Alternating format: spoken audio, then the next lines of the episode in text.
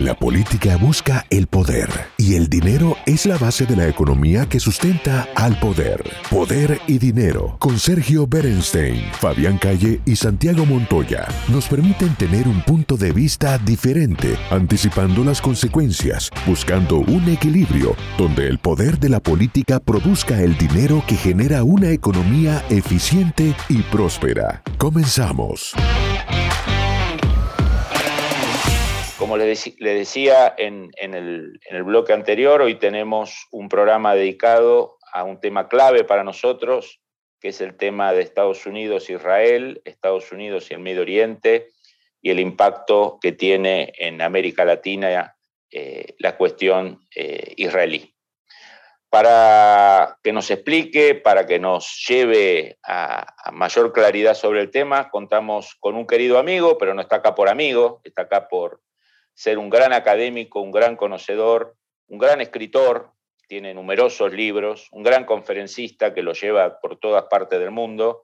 Doy fe porque toda la semana me manda una conferencia en los lugares más recónditos del mundo sobre el tema Israel, sobre el tema Medio Oriente, que es Julián Schwinderman. Julián, bienvenido a Poder y Dinero, gracias por darnos parte de tu tiempo. Al contrario, Fabián, un gran gusto estar aquí con ustedes. ¿eh? El honor es nuestro. Julián, empecemos obviamente por el tema de la semana, ¿no? Que es la visita de Biden a Israel, Arabia Saudita y algunas reuniones que tendrá eh, con la comunidad palestina, eh, con Egipto. ¿Te parece que le ha costado a la administración Biden eh, legitimar la política de Trump con, respecto al acercamiento a Arabia Saudita e Israel?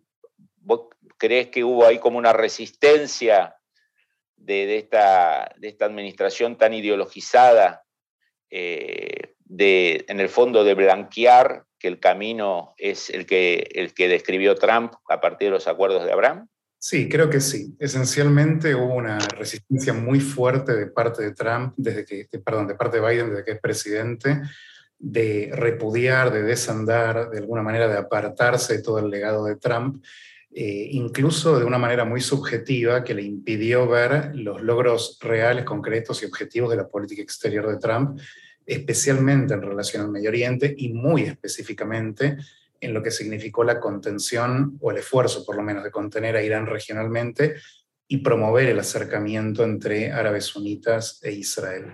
Esto tuvo en buena medida que ver, quizás un poco con el instinto político demócrata de Biden, pero sospecho que mucho más que ver con placar al ala más extremista dentro del Partido Demócrata. Y acá es donde esencialmente la cuestión, por un lado, del conflicto histórico palestino-israelí y por otro lado, las aprensiones en materia de derechos humanos hacia eh, Arabia Saudita emergieron como buena parte de eh, este nuevo cuadro, esta matriz de política exterior de, de Biden el realismo finalmente se termina imponiendo, el pragmatismo pareciera estar venciendo ahora en este viaje, luego de una campaña y unos primeros tiempos de ejercicio presidencial eh, que, bueno, que marcaron una, una, política, llamémosla, muy poco productiva en este, en este aspecto. Esto quedó cristalizado de distintas maneras. Por un lado, con una muy pública denuncia de Arabia Saudita en materia de derechos humanos, eh, por una muy pública, digamos, degradación de la figura del príncipe Mohammed bin Salman, a quien un informe de inteligencia que Biden hizo público señaló como estar implicado en la decisión del asesinato y desmembramiento del periodista del Washington Post Jamal Khashoggi en Turquía un tiempo atrás, a través de la eh, remoción de la lista de grupos terroristas del proxy UTI en Yemen, con el que Irán lucha contra Riad y el gobierno de Yemen allí, eh, y a través de, por supuesto, una, un castigo general retórico a la idea de los combustibles fósiles, el petróleo, ¿no? a favor de más de energías renovables en el marco de una agenda de cambio climático. Entonces, todo esto hizo que Arabia Saudita, de alguna manera, resintiera un poco la figura de Biden, eh, al igual que otros países del Golfo Pérsico, y esto se vio también cuando se reportó que no le estaban atendiendo llamados telefónicos de Biden en Riyadh y en Emiratos Árabes Unidos en plena guerra de Rusia contra Ucrania, cuando vino la necesidad de controlar el precio del petróleo. Entonces, en este sentido, me parece que este viaje viene a, por un lado, recomponer los lazos con Arabia Saudita y el mundo árabe sunita, a reforzar la seguridad de Israel y la calma, por así decir, del gobierno israelí en torno a los avances de Estados Unidos hacia Irán con el programa, la negociación vinculada al programa nuclear. Y creo, Fabián, si me permitís, que también hay un punto adicional a marcar que tiene que ver con una agenda más doméstica de, de Biden. En un momento se hablaba de que la retirada de Afganistán, que fue catastrófica, eh, era una especie de política exterior para la clase media, se decía, ¿no? Como que respondía más a intereses domésticos de Estados Unidos que un análisis objetivo de la realidad geopolítica o militar en Afganistán. Yo creo que esa debacle impactó la imagen internacional de Biden y Estados Unidos. El fracaso en el avance de negociaciones con Irán también, que no llegó a ningún puerto, lo dañó porque en su campaña él era un heredero anunciado de esta política de Barack Obama. Entonces me parece que este viaje de algún modo viene a buscar recomponer, a mostrar algún tipo de logro, algún tipo de reparación de política exterior hacia Medio Oriente de esta Casa Blanca. Eh, Julián, citabas el tema nuclear. Hay muchas versiones de hace bastante tiempo que agosto podría ser un mes por el sí o por el no a, una reactivación de este tan polémico y débil esquema de control que la administración Obama le planteó sobre, sobre el programa nuclear militar de Irán. ¿Cómo, cómo, ¿Qué feedback tenés vos desde, Israel y los medios que vos ves, tus interlocutores, de, este agosto? ¿Se va hacia un acuerdo? ¿El acuerdo es, lejano? ¿Cómo, ¿Cómo se percibe en Israel este tema? Mira, siempre es difícil predecir estas situaciones porque la realidad es muy, muy cambiante y los rumores diplomáticos vos sabés que a veces orientan para un lado y aun cuando estén justificados, un hecho externo los puede modificar radicalmente. En este sentido, yo creo que ha habido ya demasiados anuncios de la inminencia del acuerdo eh, y ahora, quizás por razones de, tacto, están preparando la opinión pública a lo contrario, a decir que va a fracasar, que no hay acuerdo y sorprender con la existencia de uno.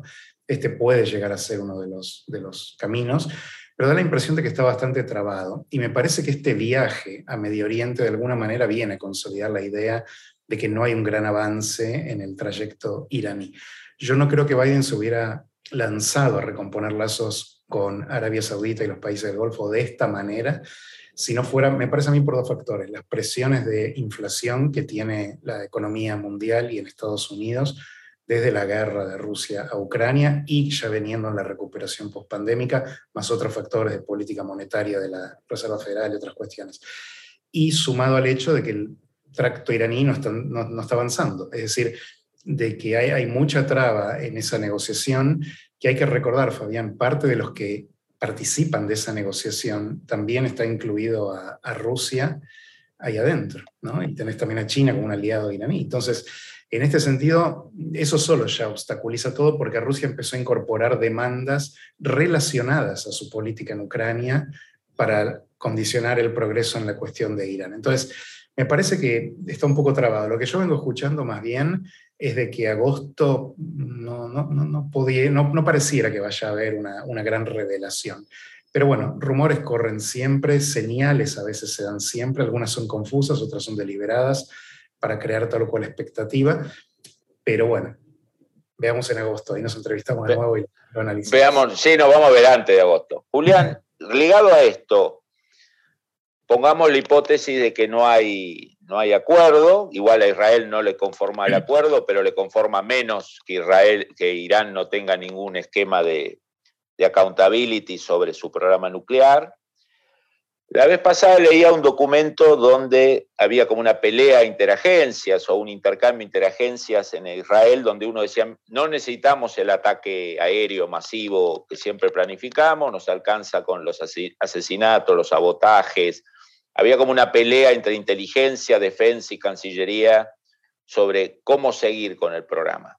El fantasma histórico en, los estudios geopolíticos de hace 30 años es cuándo Israel va a atacar a Irán, ese juego con el ataque a Irak en el año 81. ¿Cómo, cómo ves este tema?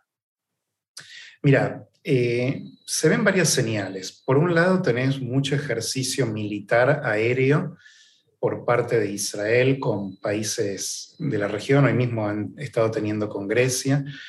Eh, se ve también mucha retórica relacionada a provisión de armamento importante que Estados Unidos tendría que darle a Israel para llevar adelante una operación militar desde el punto de vista técnico, ¿no? Como estas Buster Bombs, como se dice, las que penetran en, montañas y, demás. Eh, se habla también, por supuesto, de, como bien señalás, de este, de este debate entre distintos estamentos, donde la política de degradación y sabotaje abierto, de hecho, que Israel está llevando hacia el programa nuclear de Irán, es efectiva. Pero bueno, por supuesto que es muy difícil sostener esto para siempre, digamos, como una política que trae a Irán, sin que Irán dé una respuesta más cabal en algún punto, ¿no? También. Eh, pero por otro lado, el tema, como bien decís también, este fantasma de la guerra, que también se amagó mucho con que era inminente, sobre todo en la época de Benjamin Netanyahu, ahora cambia un poco el cuadro a favor de la posibilidad. Porque antes era una restricción el tema de qué ruta volar hacia Irán, que está a 1500 kilómetros de distancia. Eh, había todo desafíos logísticos de reabastecimiento en el aire y, y después de fuga exitosa del lugar tras el ataque. Hoy en día, con la posibilidad de contar con Arabia Saudita y los países del Golfo facilitando el espacio aéreo, con una Jordania más segura al tener el apoyo árabe en general de, cualquier tipo de cooperación en este sentido, esa ecuación cambia bastante y sobre todo porque ya no sería una cuestión israelí-iraní, sino árabe-sunita-israelí versus iraní. Que de hecho este viaje viene también a reforzar esta cooperación militar y diplomática que se está dando entre países árabes sunitas e Israel. Así es que mm, yo no veo inminente un ataque militar de Israel a, Irán, la verdad es que no lo veo. Creo que el hecho de que está de alguna manera aislado por la no concreción del acuerdo nuclear, sumado a las oportunidades, pero también presiones de la guerra de Rusia y el acercamiento israelí-árabe, me hace pensar que si bien se facilitaría la posibilidad técnica del ataque, en este momento, corto plazo, imagino que va a haber una continuidad con esta política de sabotaje y de mayor presión, sobre todo cuando Biden empieza quizás a mostrar eh, una mayor comprensión del mundo y cómo funciona en términos reales, ¿no? más allá de dentro del Partido Demócrata. Julián, no, no, queda más que agradecerte tu tiempo, tu análisis. Sé que sin duda sos uno de los más importantes analistas de la región sobre el tema Israel. Y además le decimos a nuestros oyentes que esta no es la última aparición de Julián en nuestro programa, si Dios quiere, nos va a acompañar periódicamente con, sus análisis, con sus conocimientos. Así que, Julián, agradecerte el tiempo que nos brindaste y hasta la próxima. Al contrario, Fabián, un gran gusto, un privilegio realmente estar en tu programa y, de Sergio y, tu otro colega, Martín.